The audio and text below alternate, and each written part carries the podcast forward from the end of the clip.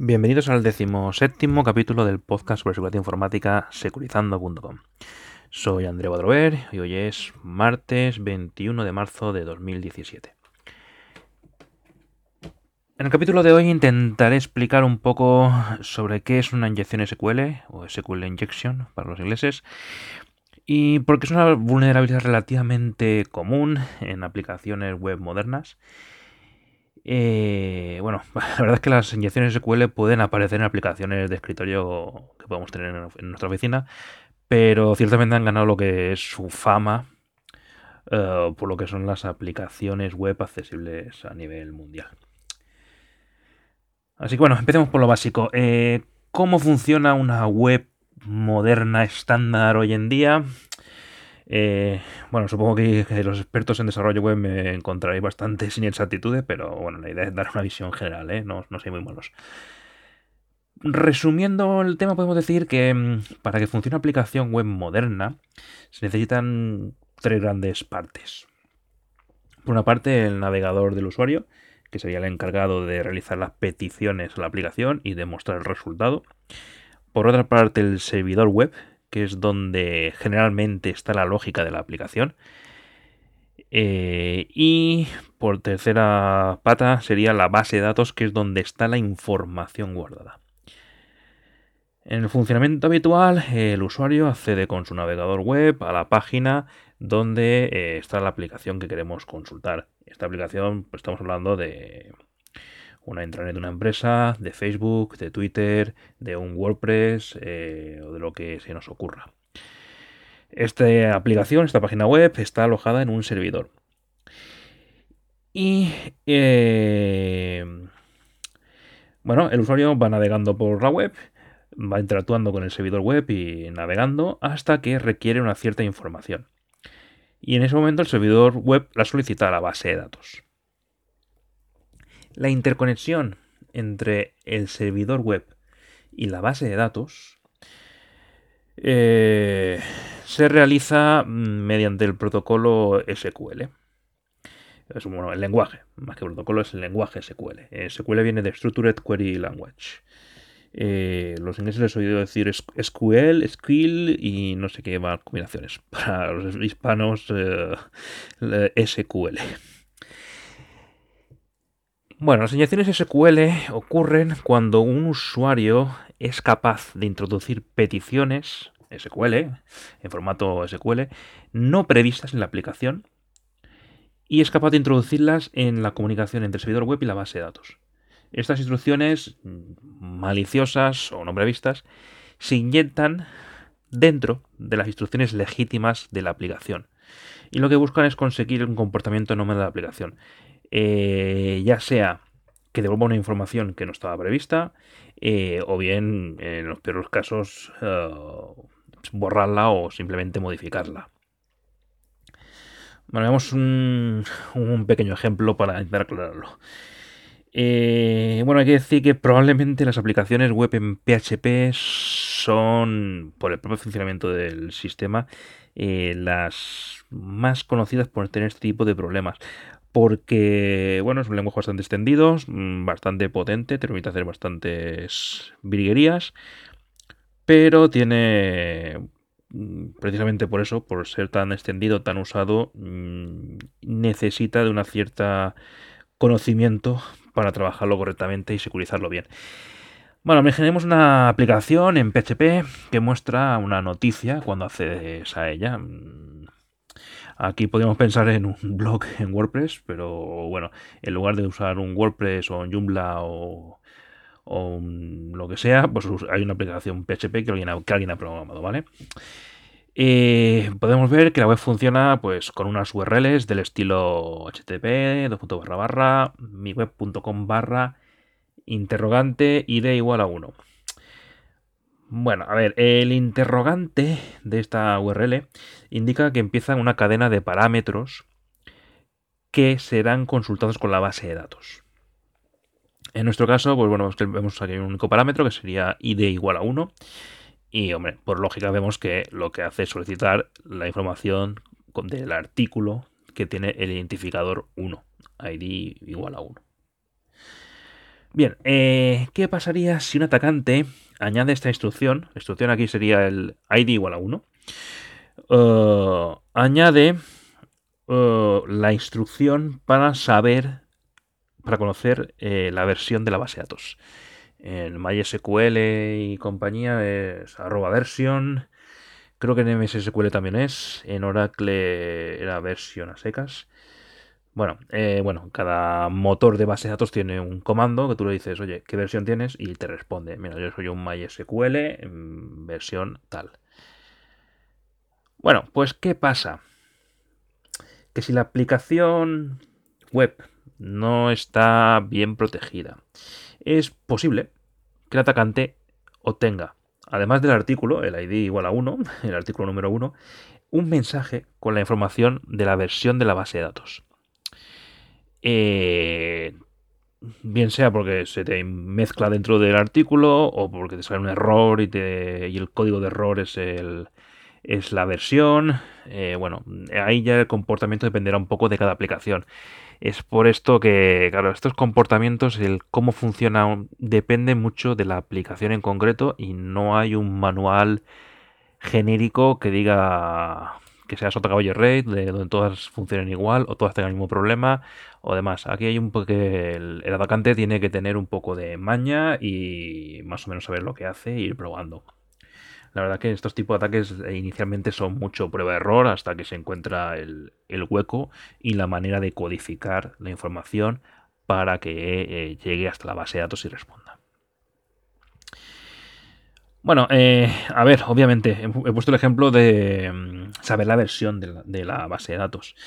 Pero claro, mm, un atacante malicioso probablemente no se conforme con saber la versión, sino que intentará buscar más información intentará que solicitar la tabla de usuarios, la tabla de contraseñas, eh, solicitar el listado de tablas. Con, ese listado de tablas sabrá qué tablas existen y sabrá que, bueno, hay una tabla que pone nómina. Digo, oye, pues sácame todo lo que, eh, lo que sea de la tabla de nóminas y se puede coger y obtener todas las nóminas de, una empresa, mm, por decir algo.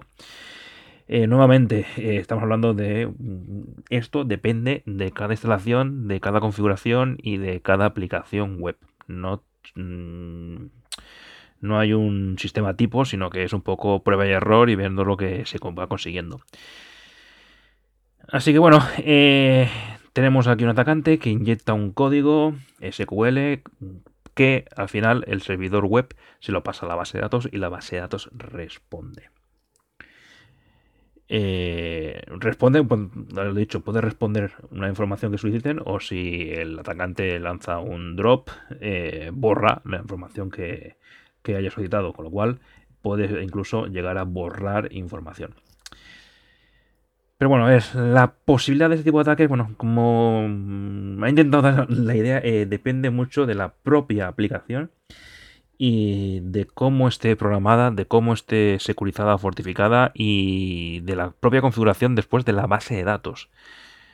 Uh, una aplicación web bien protegida que analice todas las peticiones recibidas, todas las URLs que llegan, las revise mira a ver si es lo que está esperando o hay algo más. Eh, pues evita eh, este tipo de ataques. Eh, bueno, a ver.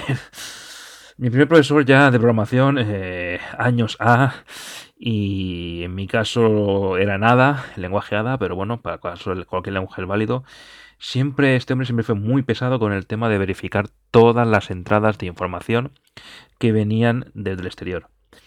Es decir, eh, si yo esperaba que el usuario me introdujese un número, un valor entero, del 1 al 9 o creo que era, antes de, que, de hacer nada, eh, lo primero que había que comprobar que efectivamente en esa variable contenía un número entero. Antes de hacer nada. Eh, vale, en esa época me pareció bastante paranoia suya de decir, bueno, a ver, las cosas son como son y tal, pero bueno, pero vale, hoy en día puedo decir que es probablemente uno de los mejores consejos de seguridad que te pueden dar. Nunca te fíes de los datos. Mm, datos pueden ser variables de un programa, los parámetros que vengan por una URL, etcétera. nunca te fíes de los datos que vengan del exterior de tu propia función. Incluso aunque vengan de una función que has generado tú mismo antes. Mm, comprueba. Eh, entonces, el. Aquí vamos a lo mismo. El problema de los ataques por SQL Injection es precisamente que se basan en, descuidos o en falta de conocimiento mm, de los desarrolladores de las aplicaciones. Eh, con lo que no hay una medida de protección, simplemente es verificar todas y cada una de las variables en todos y cada uno de los pasos de la aplicación. Eh, solo cumpliendo todo esto evitaríamos la posibilidad de que exista esta debilidad pero ciertamente en el mundo real se trata de algo muy complicado de realizar, sobre todo cuando las aplicaciones van creciendo, hay desarrolladores que van y vienen, eh, gente que coge trabajo por webs que llevan años y años funcionando con equipos grandes o con rotación de personal, mm, es ciertamente complicado. Pero bueno, eh, a ver, Aun existiendo una inyección SQL operativa válida, eh, otro punto que podíamos fortificar es la propia base de datos que hay al final de la cadena.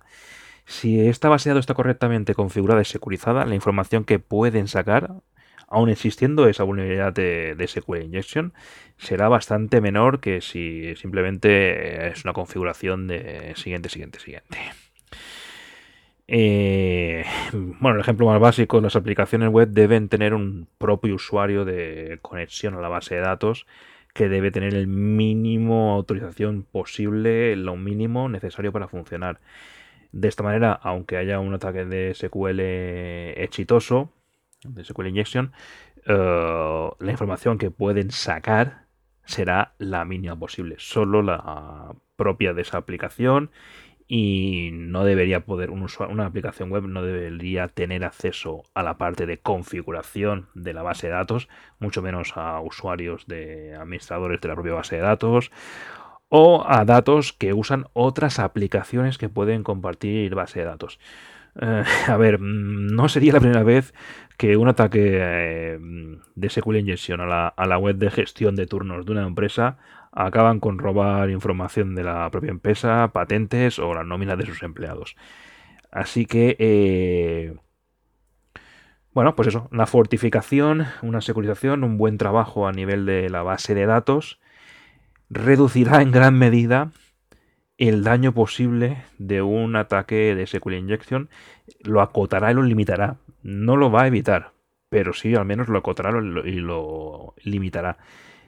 Para evitarlo, lo dicho, hay que trabajar muy mucho la parte del entorno web, la gestión de eventos, la gestión de parámetros y revisar todo 20 veces antes de utilizarlos en cualquier cadena de conexión a la base de datos. Bueno, eh, bueno pues ya para no alargar eh, el tema hoy, eh, otro día hablaré de las inyecciones SQL a ciegas o blind SQL injections y de cómo los atacantes eh, pueden conseguir información aunque nuestra web no la muestre directamente. Eh, a ver, en el ejemplo inicial he dicho que bueno, pues, un atacante pide la versión de la base de datos y lo ve en su navegador.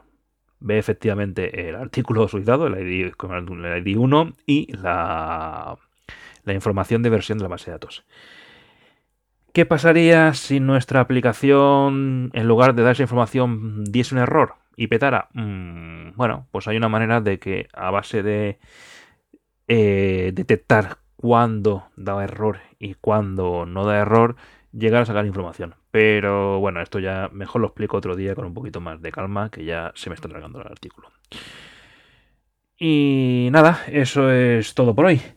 Como siempre, tenéis, estoy a vuestra disposición. Podéis encontrarme en el blog securizando.com, en el canal de Telegram de Securizando, está abierto, puede entrar cualquiera. Eh, y aún así tenéis el, el botón de invitación en el propio blog. Podéis ah, hablar conmigo por eso. Eh, déjame cualquier comentario en iVoox, iTunes y Spreaker. Eh, novedad de esta semana. Eh, en las cuentas de Twitter, securizando guion bajo, y en las páginas de Facebook y Google Plus para que los use. Y nada, eso es todo por hoy. Hasta la próxima.